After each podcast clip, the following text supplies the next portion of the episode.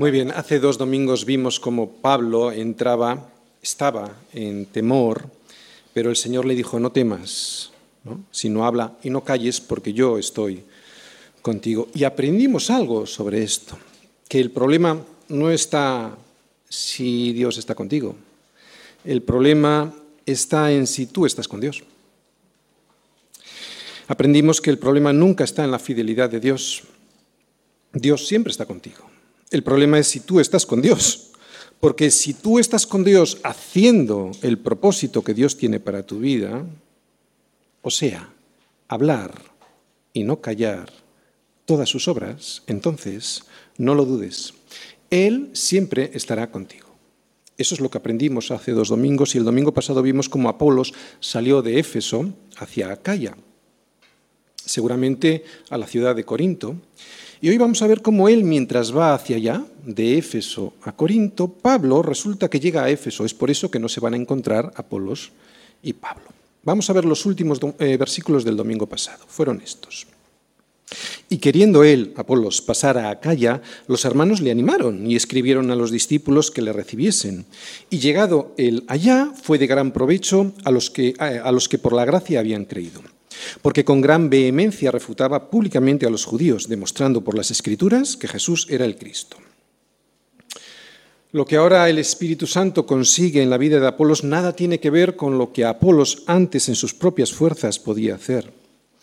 Lo que yo no puedo hacer, que es convencer de pecado, justicia y juicio, es el Espíritu Santo, Él sí lo puede hacer. Ninguna elocuencia humana, ninguna sabiduría humana puede conseguir que alguien pase de muerte a vida. Es imposible. Un cambio exterior sí.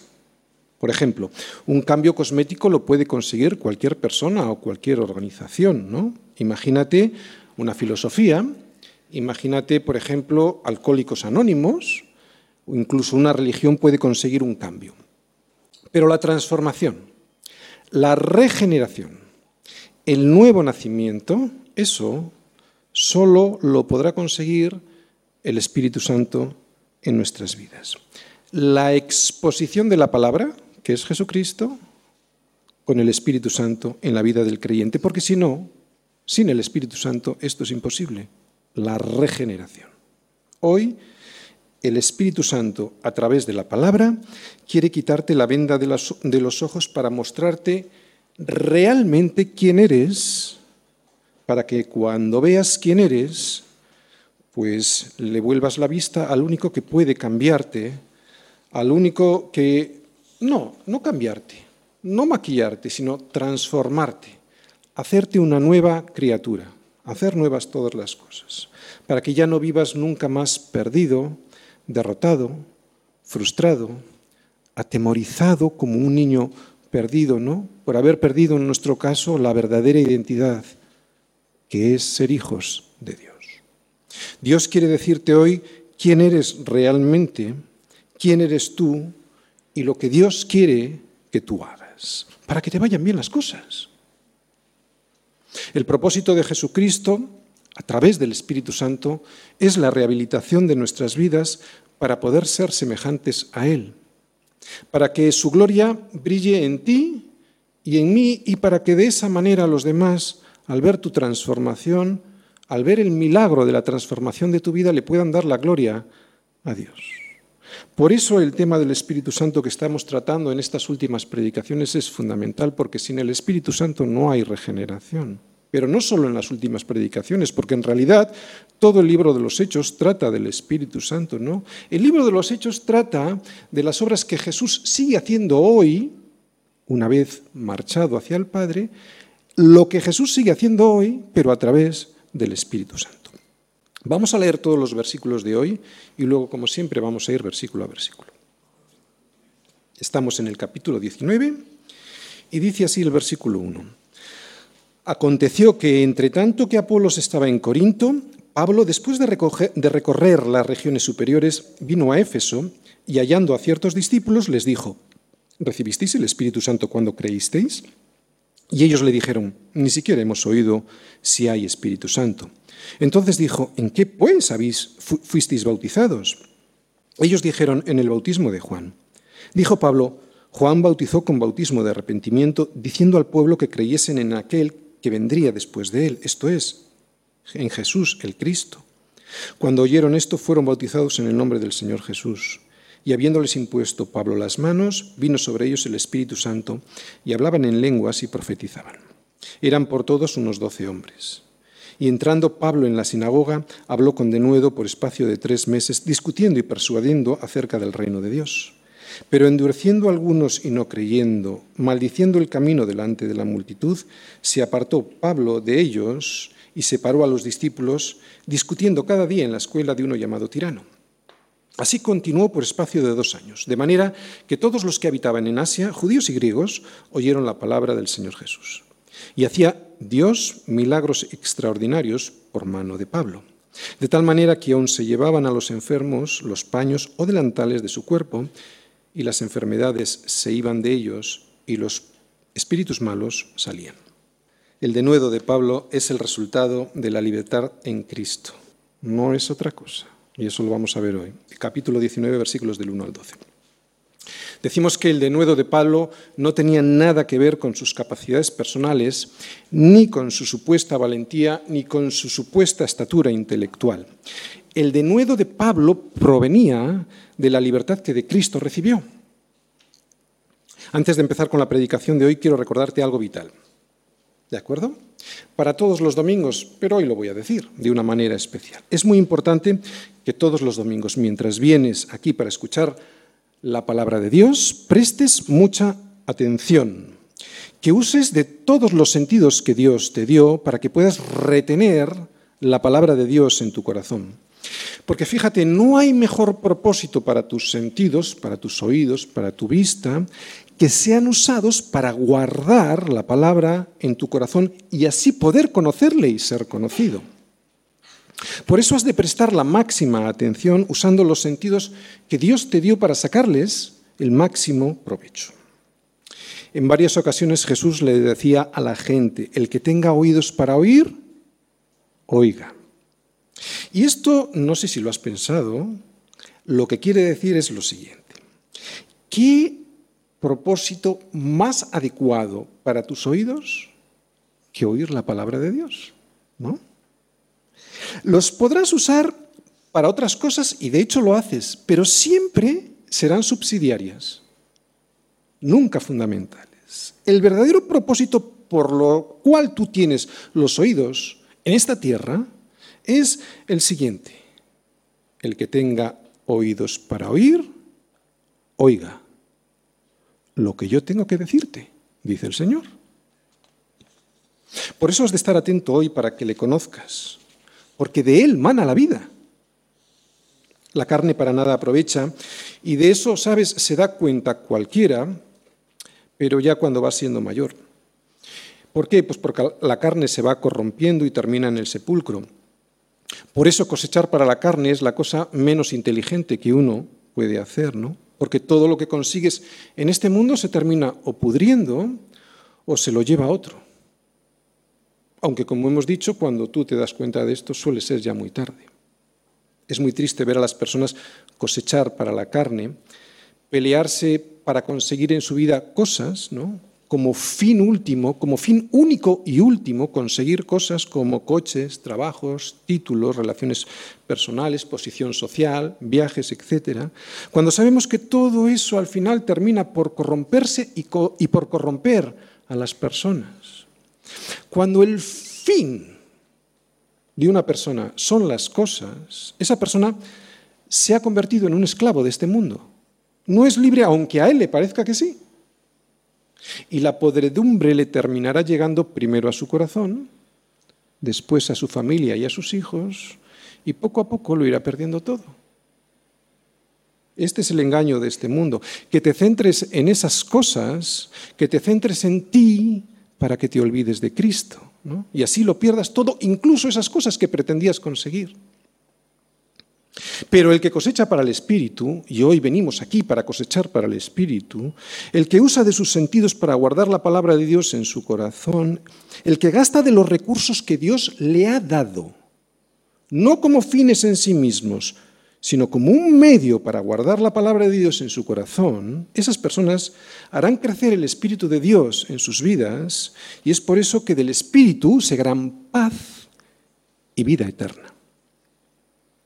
Hemos dicho que el resultado de cosechar en la carne es perderlo todo. Perderlo todo es lo que provoca el enemigo en la vida de aquellos hombres que caen en el engaño de creer que esta vida se trata de ellos y no de Dios. Ese engaño que te hace, que empieza a, a pensar que tú eres el centro y sigues pensando que tú eres el centro y terminas pensando que tú eres el centro. Perderlo todo, sí. Ya lo dijo Jesús, el ladrón no viene sino a hurtar, a matar y a destruir. Yo he venido para que tengan vida y para que la tengan en abundancia. Si Cristo no está morando en tu corazón, y recordáis, recordáis lo que es morar, morar es habitar y por lo tanto tener una relación personal. Vuelvo a repetirlo, si Cristo no está morando en tu relación, eh, no está morando en tu corazón, o sea, no tienes una relación personal con el Señor, el diablo te va a despojar de todo. Una vez que el ladrón entra en tu casa, ¿crees que se va a detener? ¿Crees que se va a conformar con quitarte tan solo una pequeña parte de tus pertenencias? No. Va a robarte todo. Y además va a robarte lo mejor de tu casa. Así que no te engañes. El diablo, hasta que no te robe tu salud, hasta que no mate tu salud, ¿no? hasta que no destruya tu familia, no va a parar. Y eso lo hemos comprobado muchos aquí. Por eso muchos aquí anhelamos que no lleguéis a pasar por eso. Y si hoy estás en esa situación de peligro, este pastor, este atalaya, te lanza una voz de alerta, de alarma, escapa, huye de ahí, vete a Cristo. El ladrón no parará hasta que te deje limpio de todo lo que tienes. Y la única manera de poder escapar de ese ladrón es hacer tesoros en el cielo donde ni la polilla ni el orín corrompen y donde los ladrones no minan ni hurtan. No hay otra solución porque los ladrones van a seguir robando. Por eso, mientras tú te estás haciendo tus tesoritos aquí en la tierra, en el banco, Él te irá quitando la salud, ¿no? por el afán, por el agobio de conservar las cosas, te irá quitando poquito a poco tus hijos, y tú sin darte cuenta, a tu esposa, la paz y finalmente el gozo y la vida. Y la vida eterna también. Pues para que nada de esto nos ocurra, estate atento hoy y pon mucha atención, porque la palabra del Señor es la que nos da la vida y vida de verdad, vida a nuestro espíritu. Así que vamos a ir viendo versículo a versículo, ¿de acuerdo? Versículo 1. Aconteció que entre tanto que Apolos estaba en Corinto, Pablo, después de recorrer las regiones superiores, vino a Éfeso y hallando a ciertos discípulos, vamos a dejarlo ahí, vamos a ver un mapa para ubicarnos donde estamos. ¿Recordáis? Salió de Antioquía, Estamos, iniciando el tercer viaje misionero. Salió de Antioquía, que es su iglesia, Antioquía de Siria. Eh, fue por las iglesias que ya había fundado, que son las del sur de Galacia, pero las del norte de la ciudad de Éfeso. Por eso, por eso dice en este versículo que recorrió las zonas del norte, del norte de la ciudad de Éfeso. ¿Os dais cuenta? Tarso, Derbe, Listra, Iconio, Antioquía de y llegó a Éfeso, que es donde estamos ahora. En este versículo 1 estamos en Éfeso. De allí salió, recordáis, Apolos hacia Corinto. Por eso nos encontraron. Bien, Éfeso. La mayor mm, atracción de la ciudad de Éfeso era el templo de Diana. Diana en, en latín, Artemisa en griego. Los turistas de todo el mundo venían a Éfeso a adorar a esta diosa.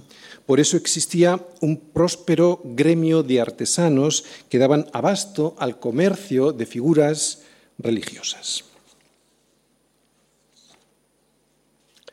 La religión siempre ha sido un negocio.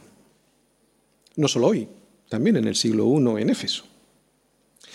El temor más grande de estos orfebres y de la ciudad era perder ese comercio algo que Pablo puso en peligro, y eso lo vamos a ver más adelante en este mismo capítulo 19, aunque no lo vamos a ver hoy. Por eso Pablo no predicaba una religión, Pablo lo que predicaba era una relación personal con Cristo. Así que el temor más grande de la religión es perder el negocio que se han montado. Por eso el temor más grande de la religión, incluso de las que se llaman cristianas, es Cristo. El domingo pasado Dejamos a Apolos yendo hacia Corinto, siendo allí en Corinto, ahora ya sí de gran provecho a los que por la gracia habían creído. Ahora sí, decimos que era de gran provecho, porque antes de que Apolos se encontrara con Priscila y Aquila, pues él lo que predicaba era de lo que conocía de Juan el Bautista. Antes de ese encuentro, del encuentro con Priscila y Aquila, Apolos estaba convencido, sí, de que Jesús era el Mesías y eso es lo que predicaba, pero muy probablemente no conocía nada ni de su muerte ni de su resurrección. Y desde luego lo que es seguro es que no conocía nada de la llegada del Espíritu Santo. Y lo que esto implicaba es que no tenía el poder del Espíritu Santo en su vida, o sea, el poder de transformación, el poder de regeneración. Decíamos el domingo pasado que lo que predicaba Apolos era verdad, no estaba predicando una falsa doctrina, pero no tenía toda la verdad. No era la verdad completa, porque la verdad completa la desconocía, nadie se la había predicado ni enseñado. Y entendíamos la importancia de predicar el Evangelio completo, ¿no? No predicar tan solo una parte del Evangelio. Ahora, mientras Apolo, bueno, de predicarlo y de recibir el Evangelio completo, Hoy vamos a ver en qué consiste el Evangelio completo, para no solo que yo lo predique, sino que tú lo recibas, porque de ahí va a venir el poder del Espíritu Santo. Ahora ya, mientras Apolos está en Corinto, Pablo, que ya ha iniciado, como hemos dicho, su tercer viaje misionero, y después de visitar las iglesias del norte de la ciudad de Éfeso, llega allí a Éfeso. Y parece ser que nada más llegar, pues él se encuentra con una situación muy parecida a la que se encontraron Priscila y Aquila con Apolos. ¿Cuál es esta situación? Pues unos hombres que no conocían nada del Espíritu Santo. Vamos a verlo, versículos 2 y 3. Les dijo Pablo, ¿recibisteis el Espíritu Santo cuando creísteis? Y ellos le dijeron, ni siquiera hemos oído si hay Espíritu Santo. Entonces dijo, ¿en qué pues fuisteis bautizados? Ellos dijeron, en el bautismo de Juan. Bien, no son muchos, doce hombres más o menos, y cuando Pablo habla con ellos, nota algo raro. Es como si ellos le dijesen algo sobre Jesús que estando bien, no estaba del todo bien. Por eso Pablo les pregunta sobre el Espíritu Santo y si lo habían recibido cuando creyeron. Lo primero que vemos aquí es lo que Pablo enseña siempre a través de toda la Escritura. Y es que el Espíritu Santo se recibe cuando se cree. En el versículo 1 estamos viendo que les pregunta, ¿recibisteis el Espíritu Santo cuando creísteis? Por lo tanto, no se recibe el Espíritu Santo como una segunda experiencia, ni tampoco los niños que son bautizados reciben el Espíritu Santo, pues porque no creen, no pueden creer. Y fíjate lo que también les dice Pablo en su epístola a los Efesios, ya tiempo más tarde, a estos mismos Efesios a los que llega ahora, ¿no? Nada más comenzar su epístola dice lo siguiente, Efesios 1:13. En él también vosotros, habiendo oído la palabra de verdad, el evangelio de vuestra salvación, y habiendo creído, o sea, oído y creído en él, fuisteis sellados con el Espíritu Santo de la promesa. Así que aquí en Hechos, como en el resto de la Biblia, se nos dice que el Espíritu Santo se recibe cuando se cree. Pero claro, cuando se cree en el Evangelio completo, nacimiento, muerte y resurrección y todo lo que ello implica para nuestras vidas. No solo cuando uno cree que vino Jesús a Belén, pero no me crucifico juntamente con él, ¿no? Este grupo de hombres que vemos ahí le dicen a Pablo que ni siquiera habían oído hablar del Espíritu Santo. Así que, como hemos dicho, Pablo se encuentra con una situación muy parecida a la que se encontraron Priscila y Aquila con Apolos. Estos hombres creían que Jesús había llegado como el Mesías, pero muy probablemente no sabrían que Jesús había sido crucificado y tampoco sabrían nada sobre su resurrección, con todo lo que eso implica de poder, primero de llegada del Espíritu Santo y luego de poder en el Espíritu Santo a una nueva vida. ¿no? Todo esto es todo esto, o sea, el Evangelio completo, solo es posible recibirlo cuando alguien te lo cuenta, o sea, cuando lo oyes, y también gracias al Espíritu Santo, porque tú lo puedes oír y rechazar lo que el Espíritu Santo te está intentando transmitir. ¿no?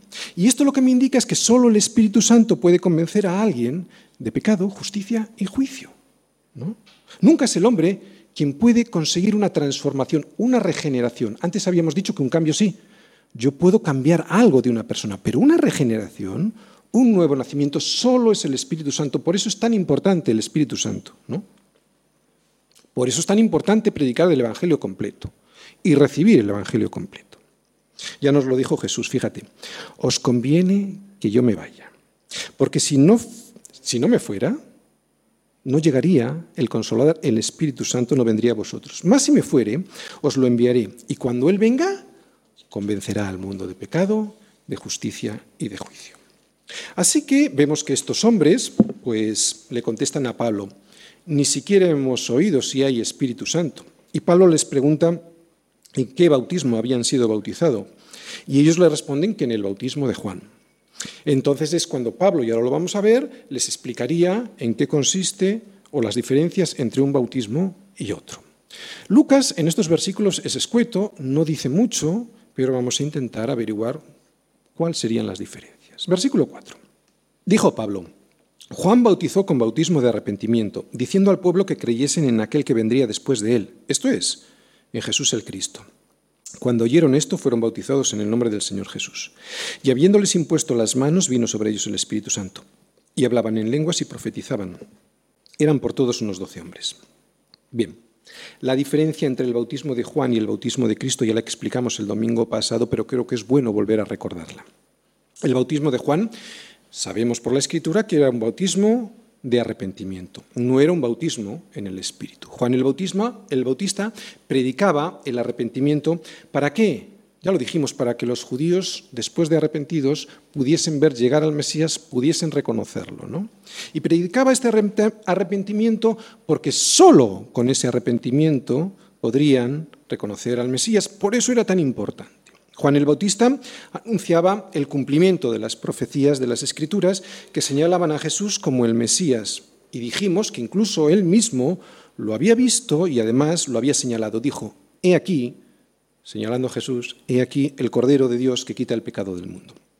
Pero como también dijimos el domingo pasado, Juan, Juan el Bautista, no vivió Hechos 2. ¿no? Juan no experimentó la venida del Espíritu Santo en el día de Pentecostés. Por eso, el bautismo de Juan y el bautismo de después de Juan son dos bautismos diferentes.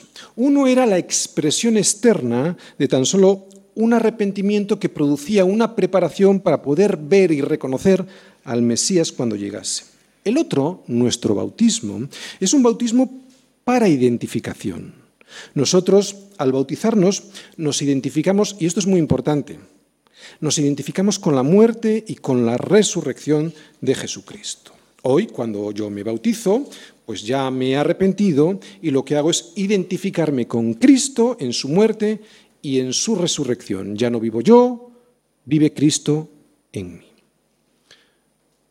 No solo lo reconozco, no solo me identifico, lo tengo que poner en práctica. Es muy importante porque aquí va a venir la diferencia entre el poder en el, en el Espíritu Santo y no.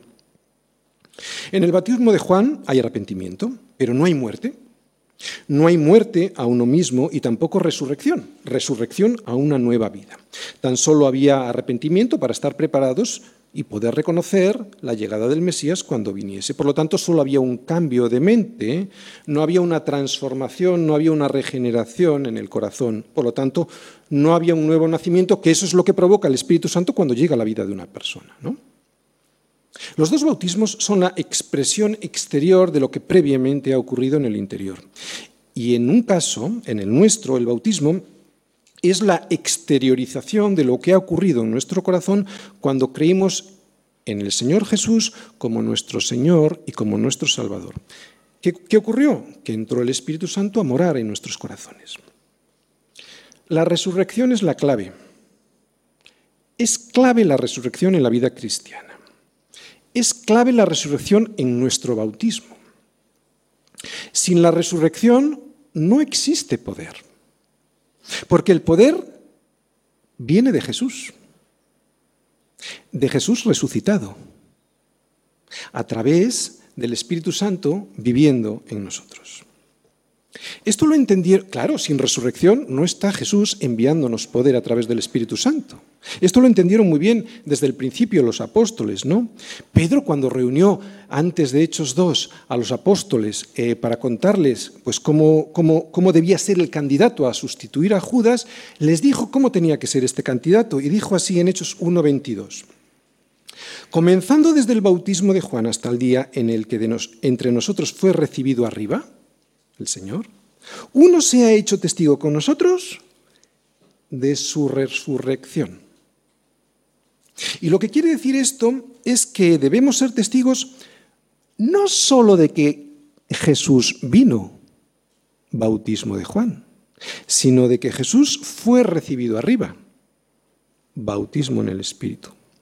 Volviendo a Hechos, Pablo les estaría hablando a estos doce hombres de que Cristo ya marchó, él no lo sabría, ellos no lo sabrían, de que Cristo marchó al Padre y de que el Espíritu Santo vino en su lugar y que también, bueno, pues que esa llegada del Espíritu Santo provocaba en nosotros algo que los seres humanos no podríamos provocar, que nos iba a convencer de pecado. ¿Qué es pecado?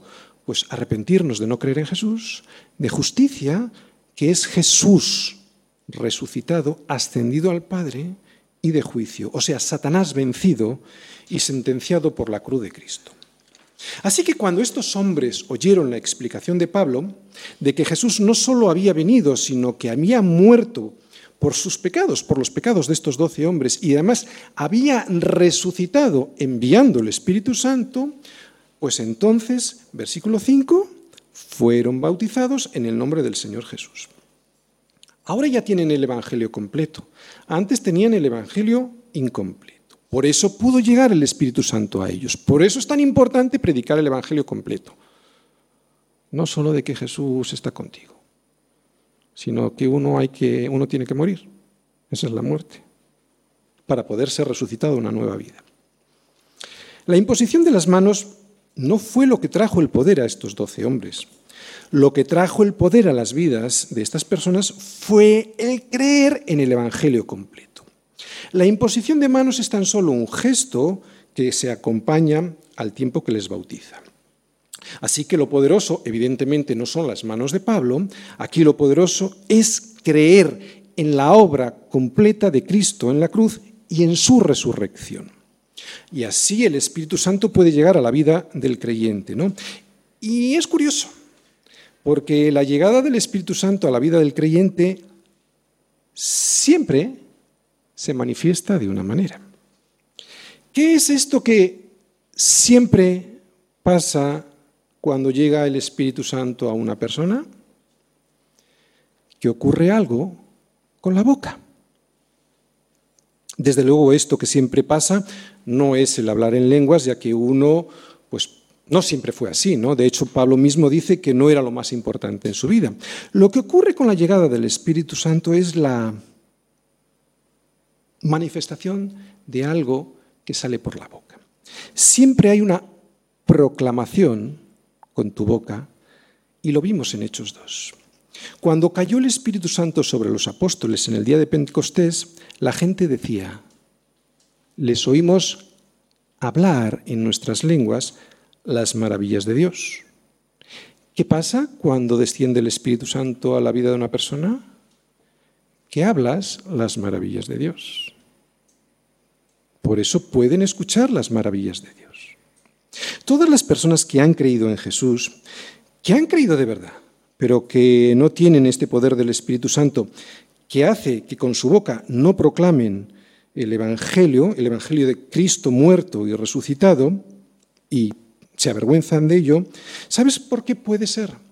Porque han recibido muy probablemente algo parecido así a un bautismo de Juan, ¿no? Un bautismo de arrepentimiento.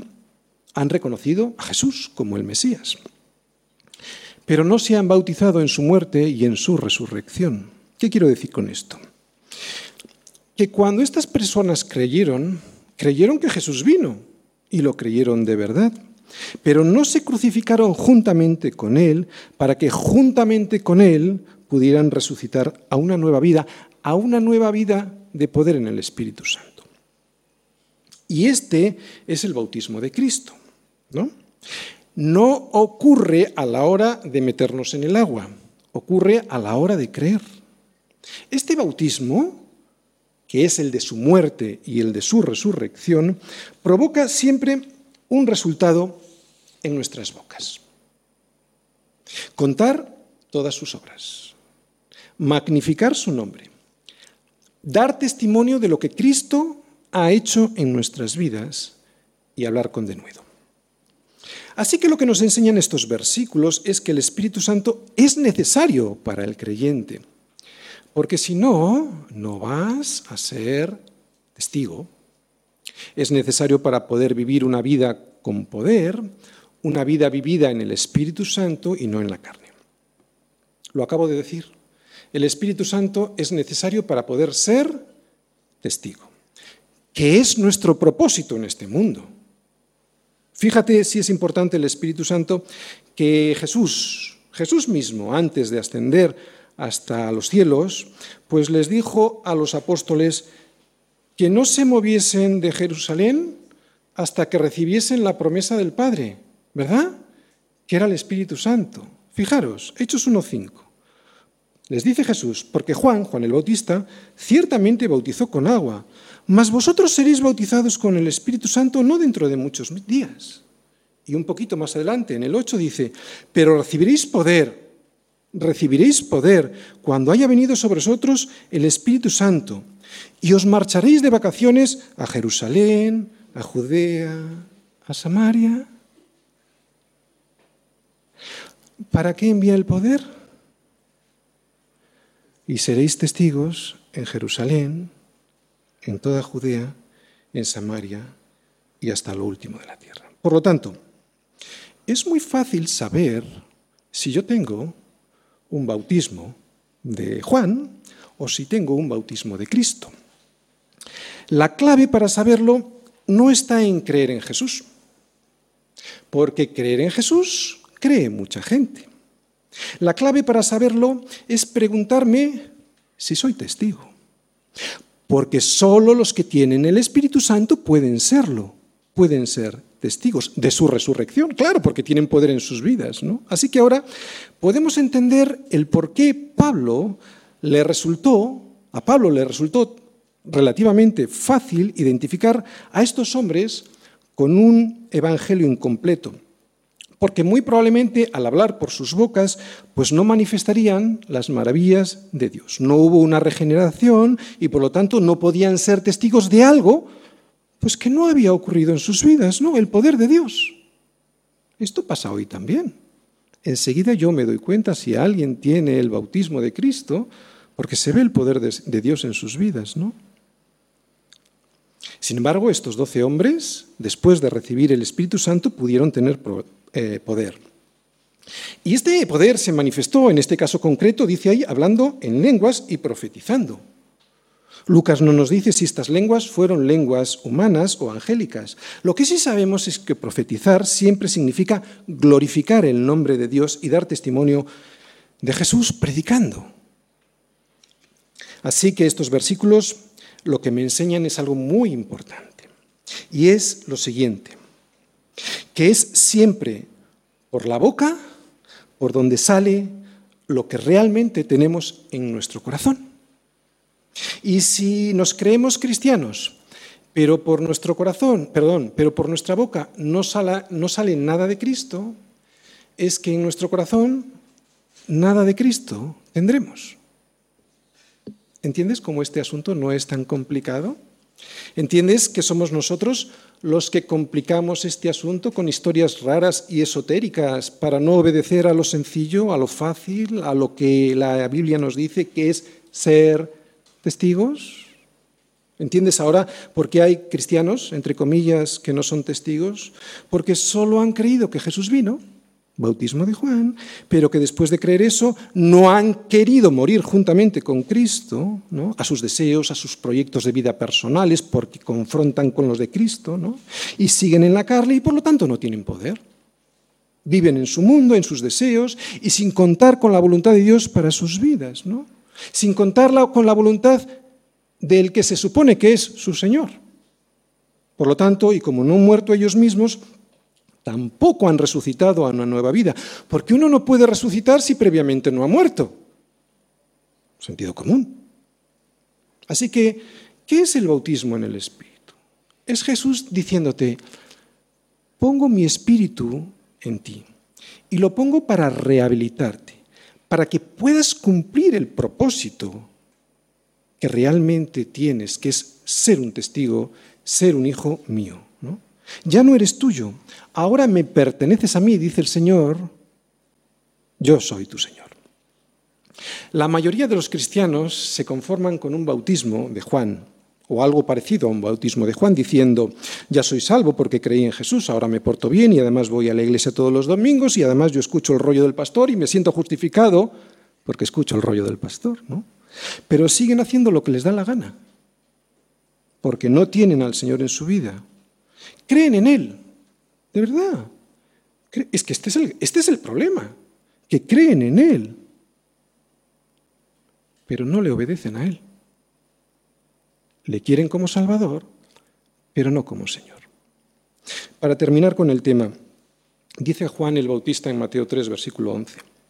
Yo, a la verdad, os bautizo en agua para arrepentimiento, pero el que viene tras mí, cuyo calzado no soy digno de llevar, es más poderoso que yo. Él os bautizará en Espíritu Santo y fuego.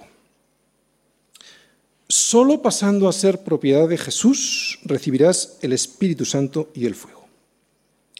Y solo entonces, entonces serás capaz de realizar las obras de un hijo de Dios. Debido a tu naturaleza regenerada, es la única manera de poderlo hacer.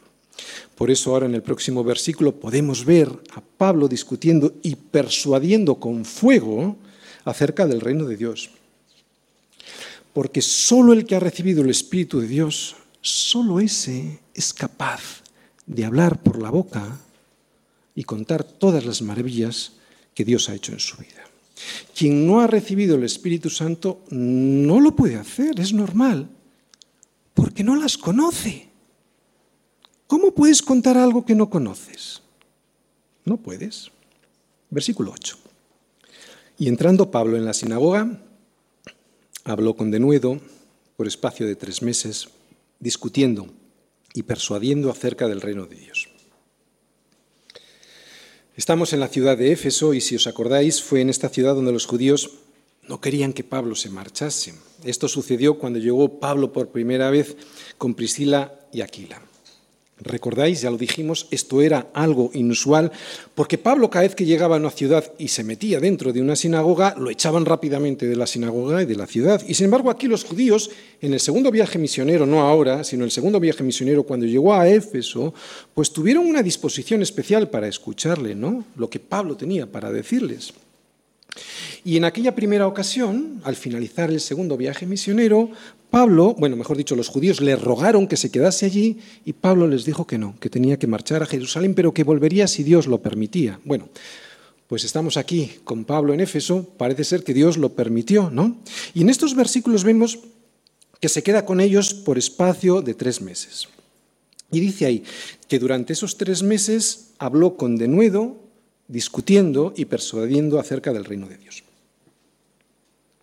Ya hemos dicho en más de una ocasión en nuestra iglesia lo que significa denuedo. Libertad en el habla. Cuando tú tienes denuedo para hablar el Evangelio, lo que no tienes son hipotecas o cadenas que te impiden decir realmente lo que significa el sacrificio de Cristo. No se trata de ser un maleducado o un irresponsable al hablar, ¿no? No se trata de herir a las personas, no.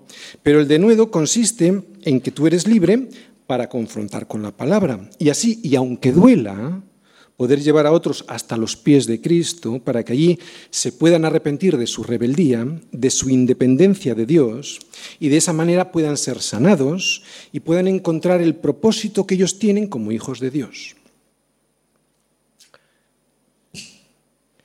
El denuedo es libertad, no es conocimiento.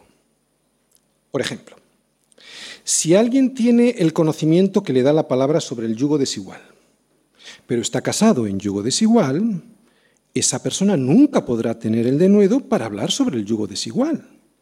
No porque no tenga el conocimiento, que lo tiene, sino que lo que no tiene es la libertad para hacerlo. Tiene una hipoteca, tiene una cadena que le impide tener denuedo.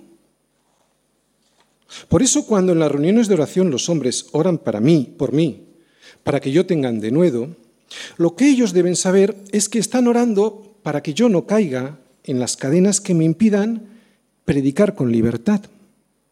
No están orando para que yo tenga mucho conocimiento, mucha elocuencia o mucha valentía al hablar. No. Están orando para que yo no caiga en tentación y así pueda ser verdaderamente libre para poder llevaros a toda la iglesia a los pastos frescos, que son la palabra de Dios, sin esconderos nada. Esto es de nuevo, hablar con libertad, no tener cadenas para poder hacerlo con libertad. Pero el hablar con denuedo nos puede traer problemas y es lo que vamos a ver en el siguiente versículo, en el 9.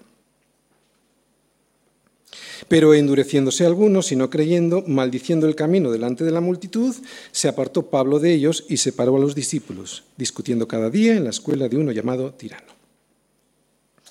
Este es el problema de hablar con denuedo, que siempre habrá gente que en vez de recibir la palabra como una espada que separa la verdad de la mentira, la reciben como una espada que mata. Vemos que después de tres meses algunos se endurecieron y otros no. Y esto lo que me enseña es que la palabra predicada de verdad, ¿no? O te reblandece el corazón o lo endurece. ¿Y sabes qué? Si no hace una cosa o la otra, no es la palabra de verdad. Porque será cualquier otra cosa. Porque la palabra de verdad siempre provoca este efecto. Siempre te confronta, siempre separa, porque la palabra es Jesucristo y Jesucristo es una espada, siempre separa la verdad de la mentira, las tinieblas de la luz. Siempre la espada divide, ¿no? Cristo no concilia la luz con las tinieblas. Y eso es lo que hace el hombre porque le interesa. Por eso Cristo, que es la palabra, solo produce dos efectos. Dos y nada más. Arrepentimiento o endurecimiento. No nos engañemos. No hay término medio. O estás o no estás. O eres o no eres. O estás con Él o estás en contra de Él. Jesús mismo lo dijo, el que no es conmigo contra mí es, el que conmigo no recoge, desparrama. Solo hay dos posibilidades. No nos engañemos. No estemos con un pie en Cristo y otro en el mundo. Eso es estar en el mundo con los dos pies. Dice ahí, pero endureciéndose algunos y no creyendo. Fíjate, fíjate la relación. El endurecimiento siempre produce incredulidad. Y esta incredulidad, si es obstinada, como en este caso, va a producir que maldigas el camino. Y el camino es Jesucristo, porque Jesucristo es el único camino al Padre. También vemos en este versículo algo muy interesante, y es que la incredulidad no proviene de la ignorancia, sino del endurecimiento. Cuando alguien es incrédulo, no lo es porque no entienda la palabra, lo es porque no quiere entenderla. Cuando llegamos a este tema de la incredulidad, en esta iglesia siempre sacamos el versículo de Juan 3, 19 que dice Jesús, cuando hablaba con Nicodemo, le dice eh, Jesús a Nicodemo, y esta es la condenación, que la luz vino al mundo y los hombres amaron más las tinieblas que la luz, porque sus obras eran malas. El Señor no dice que no entendieron la luz y por eso eligieron las tinieblas. No. El Señor dice que amaron más las tinieblas que la luz. Y esto me indica que entendieron lo que significa la luz y lo que la luz les muestra. Pero que entre la luz que entendieron y las tinieblas, eligieron las tinieblas porque amaron más esa situación. Así que no es un problema de entendimiento, es un problema de corazón, de la elección de nuestro corazón. Después de ver lo que la luz dice de mí y de mi situación, yo elijo las tinieblas porque amo esa condición de pecado. Así que el endurecimiento lo que produce es incredulidad. Por eso ves que Pablo, cuando ve que esto ocurre, y para no perjudicar a los verdaderos discípulos, ¿qué es lo que hace? Los separa y se los lleva a la escuela de un tal tirano. Pero es esto lo que hay que hacer, ¿eh? Atención, es esto lo que ha hecho Pablo, es lo que hay que hacer cuando veas que alguien tiene hambre de la palabra y que está en un sitio en el que no se le da de comer. Sacarles de ahí. Sácales. Sácales y llévales a Cristo. Porque si están con las cabras, le harán daño a las ovejas. Por eso Pablo sacó a las ovejitas. Así que Pablo, vemos ahí, alquiló las aulas a un tal tirano para poder sacar de la sinagoga a los verdaderos discípulos y así poderles enseñar la palabra de Dios y discipularles. Por eso en Semilla, cuando alguien venga buscando pastos, se le darán sin ninguna reserva. Aquí no hacemos política eclesial para quedar bien con los demás. En Semilla enseñamos la verdad del Evangelio y eso, ¿sabes? Nos traerá problemas. El texto occidental contiene una interesante anotación sobre este asunto que se supone genuina y es lo siguiente. Pablo usaba este salón desde las 11 de la mañana a las 4 de la tarde. Y esas horas son las horas de más calor en cualquier ciudad y sobre todo en una ciudad como Éfeso, muy calurosa. Y esto me enseña lo siguiente. Es el interés que tenían estos discípulos por aprender y el amor que tenía Pablo por enseñar a pesar de las circunstancias. Tirano se quedaba con las, horas más fresquitas en su escuela y Pablo se quedaba con las horas de máximo calor. De esa manera le quedaban el resto de las horas para poder hacer tiendas y de esa manera mantenerse. Estoy hablando de Pablo. Versículo 10. Así continuó por espacio de dos años. De manera que todos los que habitaban en Asia, judíos y griegos, oyeron la palabra del Señor Jesús. Bien, los dos años aquí en la escuela de Tirano más los tres meses en la sinagoga es el tiempo, año y tres meses, que por lo menos Pablo estuvo en Éfeso enseñando. Este tiempo fue un muy buen tiempo para formar a pastores, los cuales iban a enviar, Pablo los iba a enviar por toda Asia, Asia Menor, lo que hoy se entiende por Turquía. Este tiempo fue un tiempo para que todos los que habitaban, dice ahí, en Asia, judíos y griegos, oyeran la palabra del Señor Jesús. Y es que solo oyendo la palabra de Dios podremos tener la oportunidad, porque además de oír hay que creerla, solo oyendo podremos tener la oportunidad de terminar obedeciéndola. Por eso es muy importante que aunque no te apetezca, vengas, porque solo oyendo tendremos la oportunidad de obedecerla. ¿no? Y ha de ser toda la palabra de Dios, ¿no? para que no nos pase como a los doce hombres que se había encontrado Pablo, ¿no? que solo conocían el bautismo de Juan. Por eso ha de ser predicado el Evangelio completo, no ese Evangelio de Jesús, qué bien que me va a llevar a Disneylandia. La palabra es la que limpia. Es que, es que, la palabra es la que limpia. La palabra, a partir de ahora es lo que vamos a ver. La palabra es lo que limpia, lo que limpia la casa, lo que limpia tu corazón. Sin esa limpieza que produce la palabra, será imposible invitar al Espíritu Santo a morar en ti. No va a entrar. O si entra va a estar incómodo, constreñido, como dice la Escritura. Nadie invita a una persona importante a su casa cuando la tiene sucia. Y será gracias al oír esta palabra que los efesios van a poder limpiar toda la porquería que tenían en sus casas. El próximo, hoy no lo vamos a ver, el próximo domingo lo veremos en este mismo capítulo 19, comprobaremos cómo los efesios van a quemar todos los libros que tenían en su casa de brujería, ¿no? A pesar de que estos libros les habían costado muchísimo dinero. Tener la casa limpia te va a costar. Pero qué bien, ¿no? Qué rico es tener la casa limpia.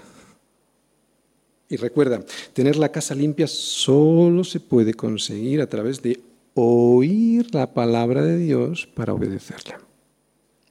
Versículos 11 y 12. Y hacía Pablo maravillosos y extraordinarios milagros. ¿Dice eso? Y hacía Dios milagros extraordinarios por mano de Pablo, de tal manera que aún se llevaban a los enfermos los paños o delantales de su cuerpo, y las enfermedades se iban de ellos y los espíritus malos salían. Bien, los paños son los pañuelos con los que Pablo se secaría el sudor, ¿no? Y sus delantales serían aquellas prendas con las cuales trabajaba haciendo tiendas o enseñando, no lo sabemos muy bien, pero lo importante es lo siguiente. Primero, son milagros, sí, pero como todos los milagros es Dios que nos hace, no Pablo. Y segundo, son milagros extraordinarios, incluso para Pablo mismo.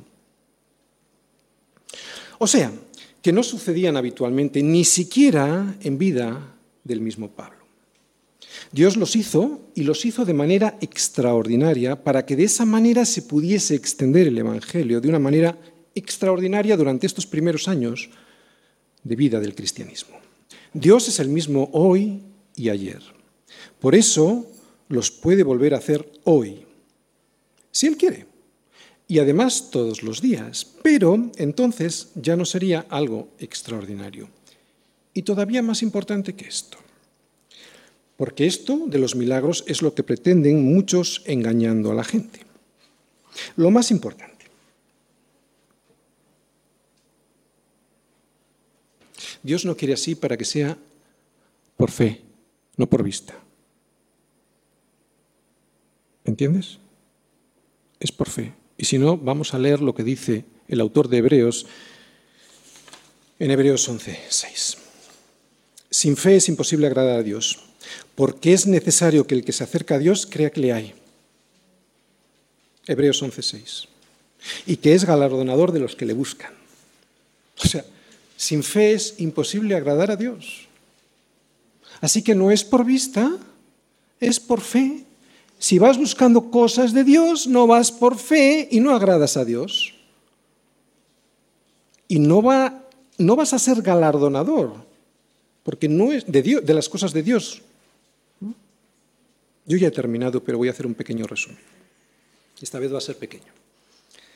El denuedo de Pablo no tenía nada que ver con sus capacidades personales, ni con su supuesta valentía, ni con su gran estatura intelectual, no.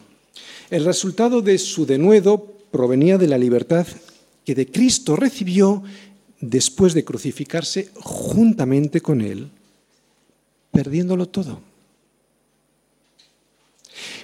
No tenía cadenas, por eso tenía denuedo.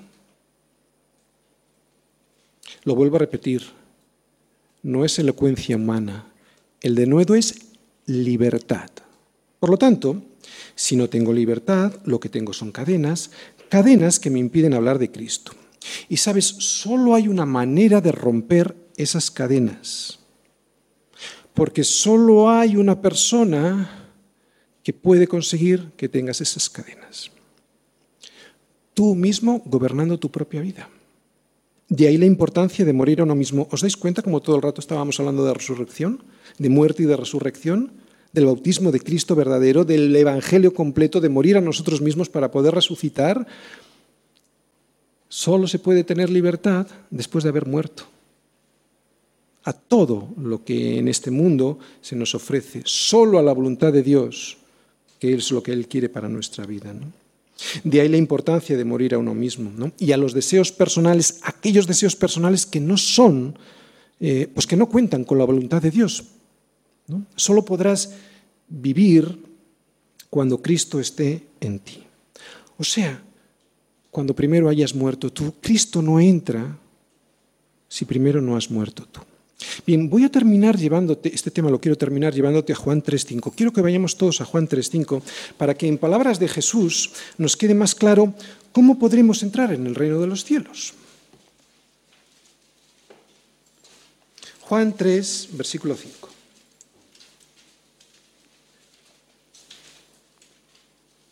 Todos con sus Biblias. Si no traes la Biblia, yo no te voy a decir nada, pero te lo estás perdiendo. 3.5, fíjate. Es Jesús hablándole a Nicodemo, ¿vale? Nicodemo dice, ¿cómo puedo nacer de nuevo? Si es un hombre viejo, no puede volver a entrar, ¿no? Bueno, eh, y Jesús le dice, de cierto, de cierto te digo, que el que no naciere de agua y del Espíritu no puede entrar en el reino de Dios. Lo volvemos a leer. A ver, ¿quién puede entrar en el reino de Dios? De cierto, de cierto te digo, que el que no naciere de agua y del Espíritu no puede entrar en el reino de Dios. El agua no es el bautismo. El agua es la palabra. Es Cristo. Por lo tanto, no puedes nacer sin el agua, que es Cristo, limpiándote. Y sin el Espíritu, por lo tanto, vemos aquí la Trinidad de alguna manera, el Padre eligiendo a sus hijos, Jesucristo lavándoles a través de la palabra y el Espíritu enseñando e interpretando estas cosas. ¿Cómo podré entrar en el reino de los cielos? A través de la elección del Padre a mi vida, Jesucristo a través de su palabra, limpiando mi corazón y el Espíritu Santo, cuando ha entrado en mi vida, muriendo a mí mismo, interpretando la palabra de Dios para mi vida. Ojalá el Señor pueda hacernos entender estas cosas para que podamos realmente tener un bautismo en Cristo y no algo parecido a un bautismo de Juan en el que creo en Jesús, pero no obedezco a Jesús.